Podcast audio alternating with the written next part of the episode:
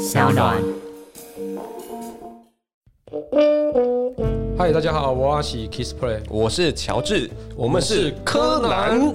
哎，这个节目是由点子科技跟骚娜共同制作啊。我们每个星期都会在这里跟大家分享许多的科技趣闻。欢迎大家在 Apple Podcast 按下订阅或下载声浪 App S O U N D O N 来追踪我们。如果你也喜欢的话，也欢迎大家多多分享给你身旁关注科技话题的朋友哦。哎，利奇波加朋友。哦，对啊，哦，好累，最近很累啊，就是最近一直有一些记者会嘛，嗯，就是在半夜那种的，我们都要去看线上的那个直播，所以有点累。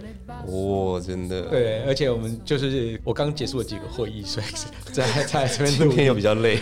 对，其实就要早上去去蛮多地方做简报这样。哦，那我们现在录音的时间是晚上的六点。对对对对。吃饭了没有？吃啊，我刚刚吃楼下的馄饨面啊，吃太饱了。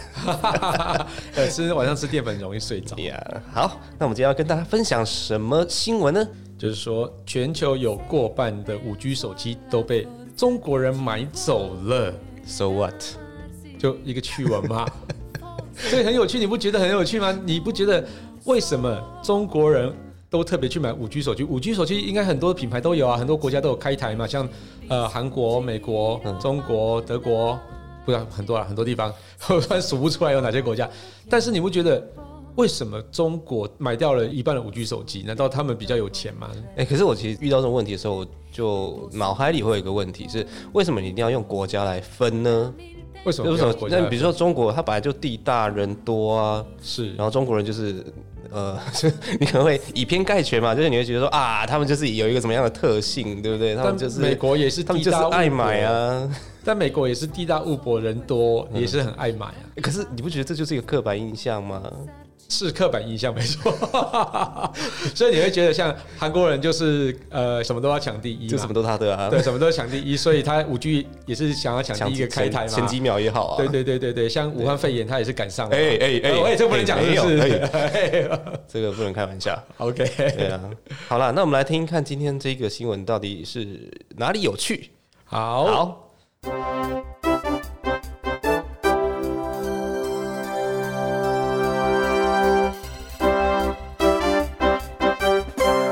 五 G 手机市场还在萌芽期，电信业者预估在二零二零年下半年才会陆续开台。目前台湾市面上能买到的选择不多，不过近日一份研究显示，全球将近一半的五 G 手机都被中国人买走了。嗯，这是什么研究啊？这个一个。那个 Counterpoint，它一个市调机构啦，我觉得这个是蛮有趣的一个现象，我觉得值得观察。就是说，因为现在五 G 正在都要萌芽而已嘛，对，那才刚开台没多久而已。像为什么中国人却占了一半的这个购买量？这个其实我觉得还蛮有趣的一个现象。就是他们五 G 都还没有开通，但是他们先把手机通通买好。他们十一月开通的，呃，二零一九年十一月开通的，在这么短时间就啪转播转播龙杯料啊，是很便宜，是不是？等我们听下去，OK 下去。根据市场调研机构 Counterpoint Research 最新研究，二零一九年整年全球五 G 销售量，其中将近一半来自中国，占了百分之四十六。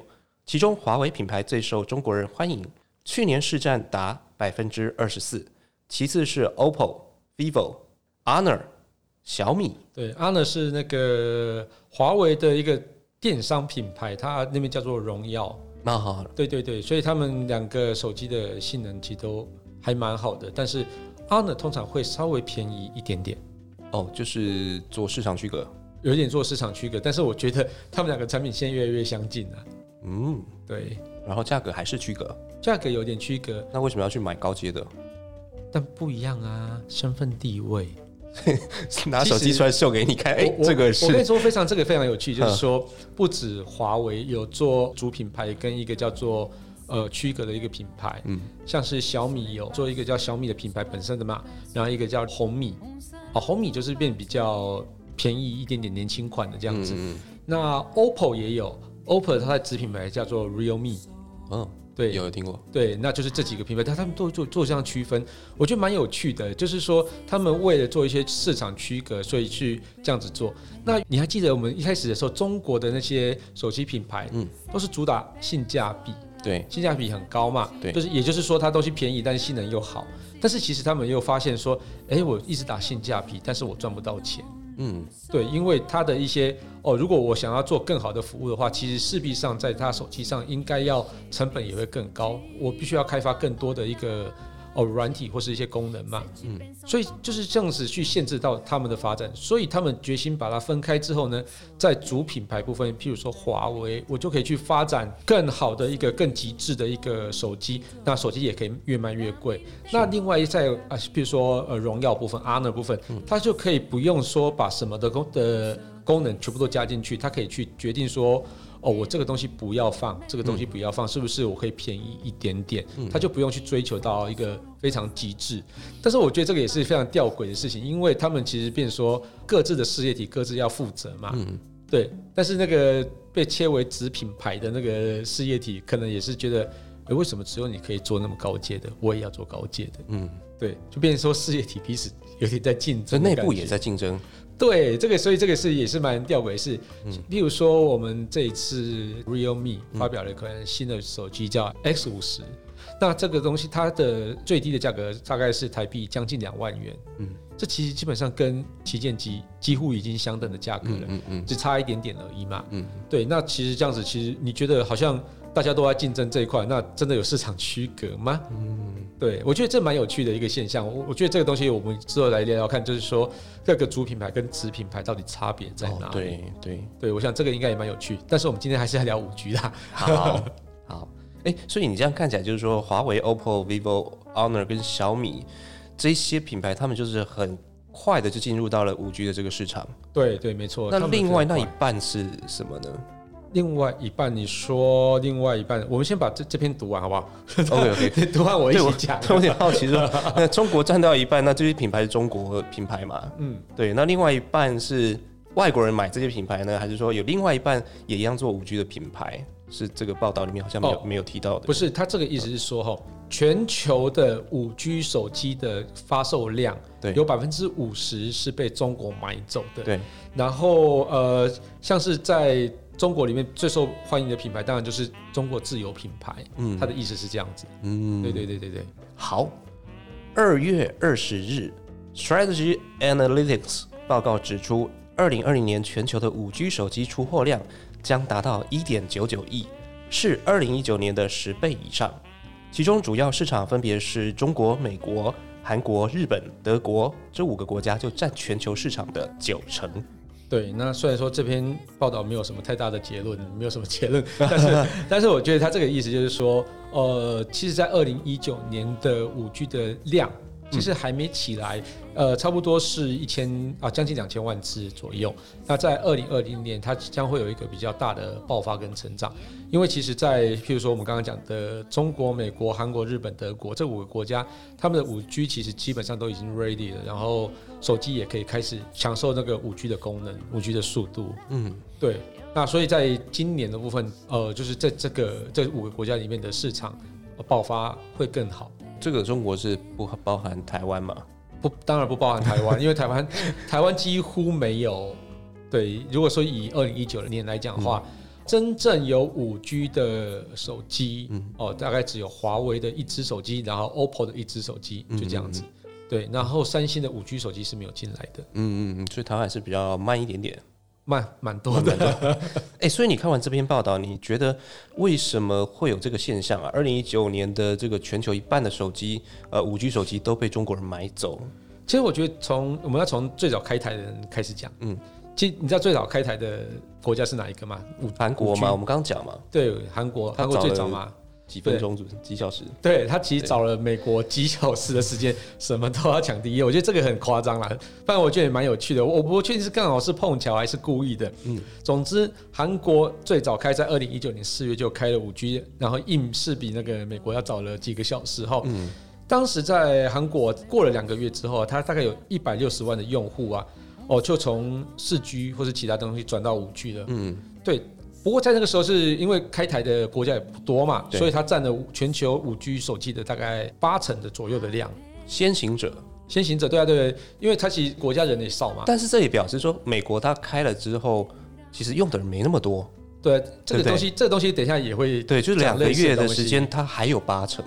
那对所以他们不是只差几小时而已吗？对啊，表示美国可能只有占了两成而已对哦啊，。对啊，对对对，是美国人比较不喜欢追求新的手机这件事情吗？我们等一下来看一看那。口号给美国人 说说看，到底怎么回事？对、嗯 o k 好了，那总之，中国其实它的五 G 是在二零一九年十一月才开台，但是它在短短的呃一个月、两个月时间啊，中国人买下了全球近五成的五 G 手机，这数字看起来是非常惊人的。嗯，对我，我们其实不过，但我们想想，其实不会太意外。你这很矛盾，就是又惊人又不意外，到底怎样？是你，你看到这个数字，当然是觉得，哦，天哪，五成手机在他手上。但想仔细想的时候，就会发现啊，对呀、啊，他就是这样子啊，所以就是这样子嘛。怎么啦？好了，我解释是说听全球呃每两只五 G 手机有一只就是中国人拿着的、啊，啊，对对对对对对，那这会很意外吗？我觉得蛮意外的啊。你会觉得为什么不意外？呃，中国人口大概全世界的百分之十七左右吧，对，对不对？然后扣掉那些比较买不起手机的国家，是对不对？然后扣一扣，中国人有一半，我觉得好像也蛮正常的、啊蛮，正常的嘛。有不对吗？其实我觉得可能是一个原因之一，但是我觉得。呃，另外一个原因就是因为品牌的关系哈，嗯我们直接我直接来分享一下给给你听哈。OK OK，其实我们其实其实可以先看五 G，呃，四月就开台的美国。嗯，对。那美国啊，其实它的呃市占来讲，就是他们手机的市占来讲，iPhone 铁定是占最多的嘛，将近占了哦四成到五成之间。是对，因为国产品牌嘛，总要支持嘛，而且其实呃美国用 iPhone 的比例本来就高。对对，哦，那接着是三星，大概有百分之三十左右，三十到四十之间啊。这个因为每每个月都在变。对那另外第三名是 LG，大概一成五，接下来是 Motorola。嗯，哦，那但是在这四个品牌里面啊，占最大的那个 iPhone，它并没有五 G。嗯，对，也就是说，有四成的人根本就没有机会，即使他想买五 G 手机，他也没机会买。嗯嗯嗯嗯，那另外就是在呃韩国手机三星跟 LG 部分，他们分别都有推出五 G 手机，但是五 G 手机他们可能只有一款到两款这样子。嗯。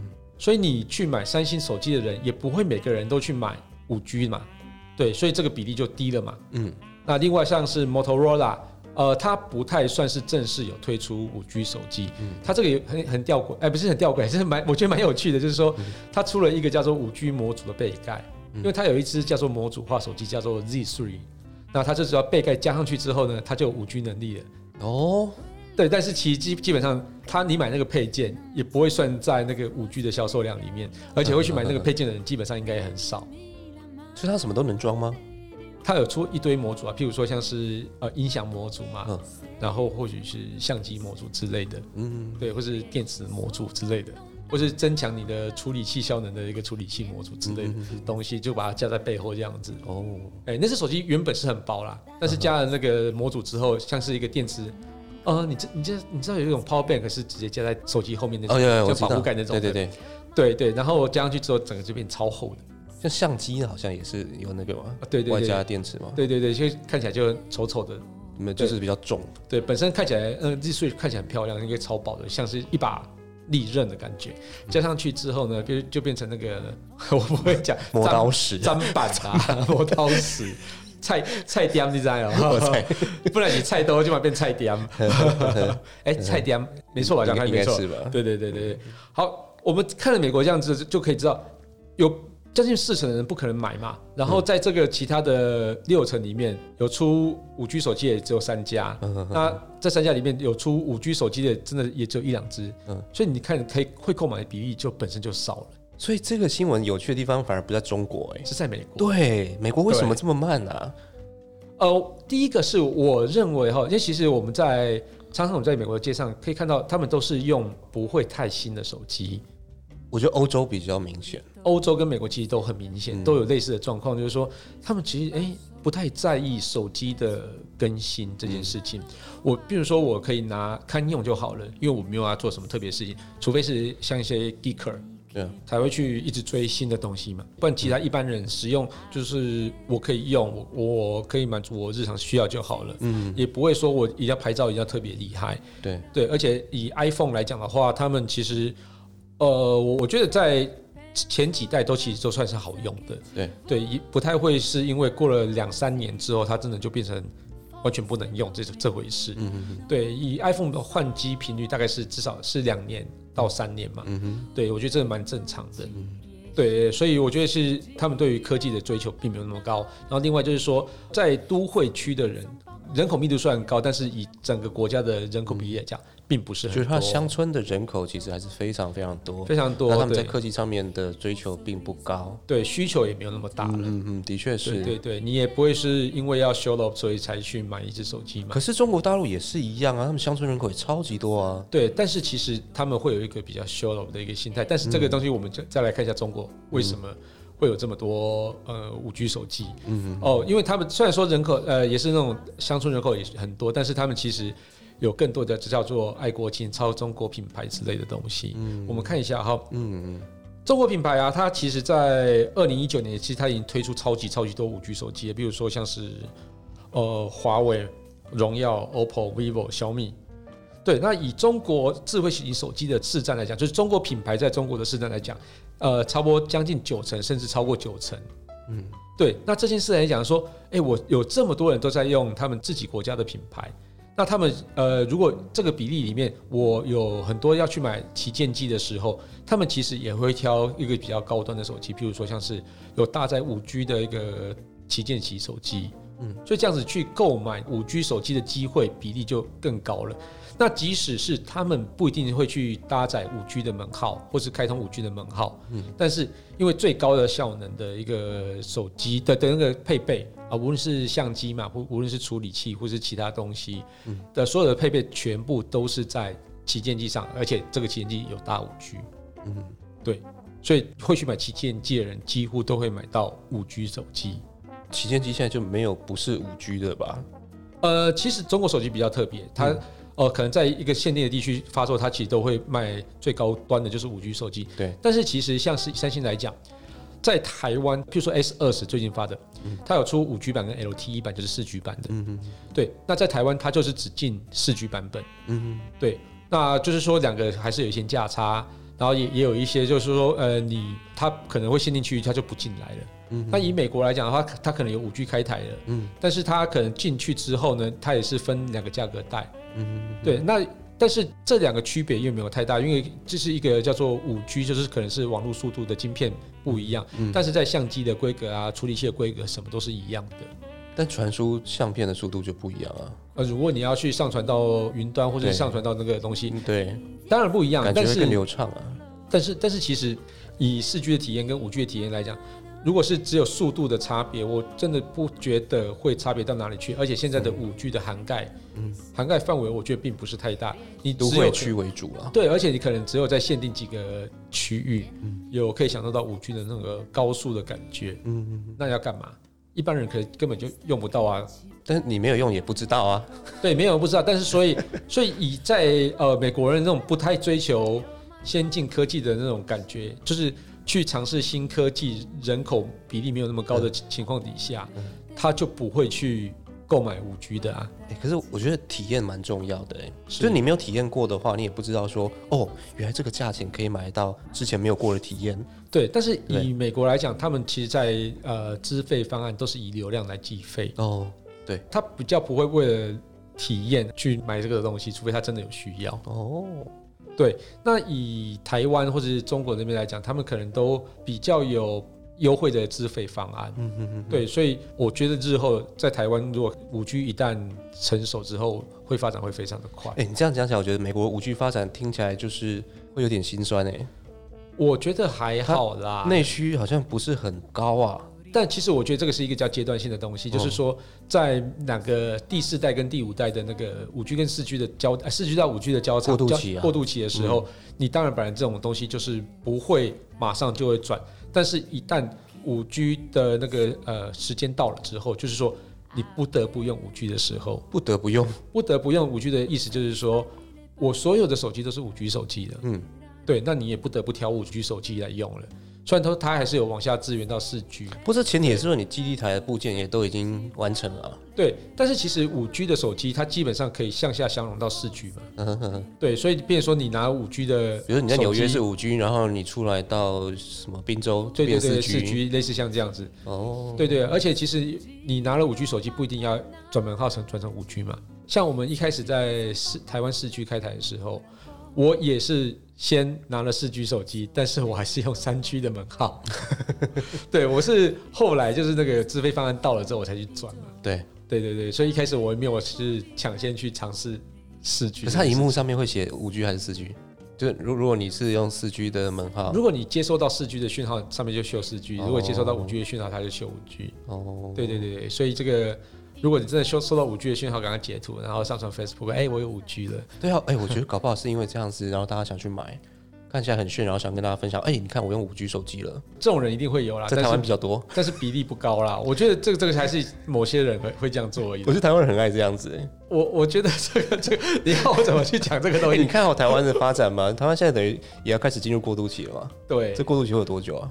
我觉得蛮久的嘞，因为其实以啊，刚刚竞标结束嘛，我们录音前几天竞标才全部都结束了。是那正式开台，我想应该会在二零二零年的下半年。现在是二零二零年的二月底，嗯，对，然后在下半年才会开始开台。那开台到全台湾布置完成，我觉得是要蛮长一段时间，至少半年到一年时间。嗯那以如果刚开台到二零二零年的下半年，我觉得目前仅限于都会区，例如说像是台北市五都嘛，台北市、桃园、台中、高雄、台南，对，顶多是这样子。嗯哼，对，那非五都的嗯地方，我觉得要开台的机会比较少，或许可能有几个点可能是让你先尝先用的。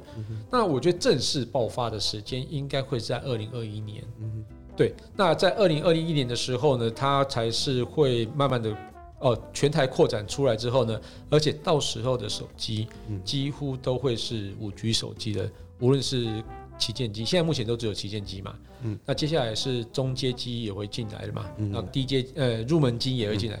我其实还蛮排斥讲低阶机啊，嗯入门机对入门机对，入门机也会有了嘛，所以全部你势必得换五 G 手机。是但是你会不会转五 G 门号呢？那个又是另外一回事。嗯但是我觉得，呃，你有了五 G 手机之后，你会转五 G 门号的比例会很高。而且我猜测电信业者会有一个比较有趣的方案，叫做我五 G 给你五 G 来去尝试，你知道这什么意思吗？五 G，呃，就流量嘛，对我给你五 GB 的总流量，那是让你去体验五 G。那通常你体验到一个很好的东西，你就会回不去。对对就台湾人也很擅长这个行销手法，对啊，就是一个 hook 嘛。对，就一个一就勾了一个饵给你吃，吃完之后你就被钓上了。你就觉得啊，怎么这么慢？我又不行，我要有五 G 才行。对，这个就是什么嗯养套杀嘛。对对对对，所以这个东西，我觉得到时候电信业者应该会用类似的方式来去去推广它。对，那虽然说，我觉得目前以五 G 的最大优势，我觉得一般消费者还是不会去有太大的体验，因为其实最五 G 最大优势，除了在网络速度很快。或者频宽很大以外呢，最重要的一个叫做 low latency，就是低延迟的功能。低延迟有什么好处呢？就是说，你譬如说我我要远端操作一个机器人，好了，对，那我可以很低延迟的，譬如说我现在我在这边手挥了一拳，它机器人会跟着我挥一拳，同步，呃，那几乎是同步的，嗯对，所以这个东西是到时候会在医疗上面，嗯啊，或者是说在一个哦，像录音上其实也可以，嗯哦，我举一个有趣的例子，就是说我跟小旭，就是科技酷宅的另外一个主持人小旭。我们开始有尝试一次叫做远距电话录音这件事情，嗯嗯，所以我们就用彼此在彼此的那个办公室里面架了那个麦克风，对，那开始录音。结果我们已经试用使用了两个通讯软体，一个是 Facebook Messenger，一个是 Line，然后为什么不用 Skype？我们我们两个都没有 Skype，、哎这个 这很难解释哎，我们两我们没有用啊。因为，我觉得第一个会想到是 Skype 啊，不会啊，怎么会想到哦。居然是居然是不会啊，因为我我们其实我跟小旭两个人其实基本上不太喜欢用通讯软体讲话，OK，对，好，我们但是我们就录音就用通讯软体对。结果呢，一开始在录的时候，对话可能都还没有什么太大感觉。那我们节目最后有一个要一起念一句话的时候，我才发现，原来我们两个的那个秒差这么的严重。对啊，你不会觉得用那个讲话就好像一直有人要插话，然后又会突然莫名其妙暂停？对对对，嗯所以哦，这个秒差感受是很不好的啦。嗯那如果说真的，如果未来的五 G 成型之后呢，那是不是这样的现象会改善呢？那其实我觉得这是可以期待的。一定会啦。对，那另外一个就是说，像是直播的时候，如果有人玩直播，你应该可以感觉到，我每次直播完讲完那那个，譬如说我讲正讲的一个大家来留言的时候，通常嗯。会隔了大概五六秒之后，才会有开始慢慢的留言，因为我们讲完之后，事实上到传到他的那个电脑上面或者手机上面，可能是已经隔了五六秒，甚至到十秒。嗯，对，这种延迟其实就会非常严重。那之后的频宽变得更大之后，那这种 buffer 变比较小的时候，我觉得就可以或许这种东西就会改善。那我们就可以做一些更多的即时互动的东西。嗯，对我觉得蛮好的。那像是广播节目，其实有时候不是会，我记得尽管有一个非常有趣的东西，就是嗯三二一，大家一起开灯嘛。啊，对，对。那如果说今天是用网络广播的话，三二一一起开灯，嗯，对，一定大家一定会乱七八糟的。如果今天是五 G 的网络，然后用网络电台，然后大家一起开灯，可能会就是很同步。对，那因为呃，尽管是就是广播节目啊，它是用那个讯号那个什么讯号啊，就电波波讯号嘛，所以电波讯号其实它的那个呃延迟是很低的嘛，哦所以就就不会有这种。现在大家还是可以三个一一起开灯。你要看大家脑神经是不是够快了，这也不一定。对哎、不过刚才有另外一个问题哦，就是 Apple，对，哎、就说啊，今天台湾真的，你像你讲，二零二一这已经爆发了，可是 Apple 到底准备好了没有啊？嗯我们还是有大概二十几 person 的人是使用 Apple，对不对？就台湾吗？对对对，我觉得，我自己预测，它今年在就是二零二零年的下半年的，哎，现在是 iPhone 十一嘛，哈，iPhone 二零一九年 iPhone iPhone 十一，接下来下一只手机，嗯，它就会是五 G 手机了，哦，这是大势所趋啦，所以它也不得不也必须要时间到了。所以今年会发表，铁定得发表五 G 手机，他如果再不发表的话，我觉得他可能会被边缘化吧。会吗？还是有很多铁粉，我觉得是哎、也没有关系，我可以放弃。iPhone 是信仰，不要忘了。是 iPhone 是信仰，信仰对没。错没错。哎、如果是真的有这种，今年它还是死都不肯变成五 G 手机的话，我觉得在二零二一年，如果我们在录同一集的题目的时候，嗯中国的那个五 G 手机还是会占一半以上。对，这个这个相信是这样没有错。然后美国人开始，哎、他们会去买中国手机吗？其实基本上他们很少哎、对，哦，我们刚刚看了几个品牌哈，呃，Apple、三星、LG、Motorola，、嗯。基本上 iPhone 跟 Motorola 都是美国品牌，但只是 Motorola 现在变成中国品牌，嗯哼嗯哼，但是它是留着美国的协议的中国品牌。是。对，因为它最早最早是美国品牌嘛，啊，所以它还是会有一定的使用者在那边，只是它现在被联想买走了嘛。是是是，对，所以它应该唯一可能比较会用的是 Motorola，、哦，那其他像是华为是在美国是禁卖的，对，它是没办法。没办法卖。但像 LG 或是三星呢？LG 跟三星在美国的销售量是意外的好，嗯，对，三星就占百分之三十嘛，嗯。二三十这样子，然后 LG 竟然有占到百分之十五到二十之间，十到二十到十五之间呐、嗯。对，所以这两款韩系的品牌在美国反正卖的还不错，嗯嗯嗯。对，那但是三星本来就是一个全世界卖的最好的一个品牌的啦，嗯。所以其实它在美国卖的好，我觉得也不太意外，反而是 LG。它其实在全球的销量是在五名外，嗯。但是在美国的销量是在第三名。嗯嗯，对，我觉得这个也蛮特别的。所以 iPhone 如果再不加强，这个 LG 是有机会的。哎、我觉得跟三星有机会，我觉得还是一样啊。我觉得你刚刚讲了，嗯三信仰大过于一切。对，而且其实以 iOS 的一个体验来讲，你嗯基本上会黏住啦。嗯你不太可能就是就去换一个 Android 你会习惯，或而且你可能上面购买了一些 App，哦，的确是。对，那你买了这些 App 之后，你换得到 Android 之后，你要重新买吗？对对对，你要重新买，还是说哦，这个 App 多少钱？我要重新买，我不要，那我宁愿多贴一点钱，我换回来 iPhone。嗯嗯嗯，对，所以我觉得这个东西就是一个呃使用习惯问题，你很难改变。所以我觉得在美国这个四成五成的人，嗯。就是 iPhone 的人口结构还是不会改变的。嗯嗯嗯对，那唯一会改变就是说，本来就是跳过去 iPhone 尝鲜，然后或者说你没有花太多呃钱是在买 iPhone iOS 的 App 上面，嗯你或者是两只手机都在用的，嗯，就是可能你自己拿一只 iOS，然后可能也拿一只 Android，这种人应该不多吧？我觉得不少了。对，有什么理由要这样子呢？一个工作机，一个家里用的啊、哦，对对对，就是我觉得就是说，呃，像我一样，我也可能也会有一个叫工作用的门号。那假日的时候我就把它切掉，然后平常假日的时候我就是用那个自己的那个另外一个门号这样子。好吧，如果有人真的也是这样用的话，就欢迎大家到我们的粉丝团来留言了，好吧？柯南，好科学的科，男生的男。，那我们今天就聊到这边喽。好，OK。那想知道我们最新消息的话，请到脸书粉丝团来留言给我们。请在 Apple Podcast 按下订阅、留言，或者下载声浪 Apps S O U N D O N 来追踪我们。喜欢这期节目呢，也欢迎大家多分享给身旁有在关注科技议题的朋友。对，真的，嗯，我觉得这个好节目要分享一下。对，那你自己 iPhone 也离不开，对不对？对我离不开，我 Android 不知道哎，用不习惯，用不习惯哈。嗯，对啊，所以你粘着度很高。你虽然不是因为为了信仰所以去买 iPhone，但是你粘着度在。对对对，我不算信仰。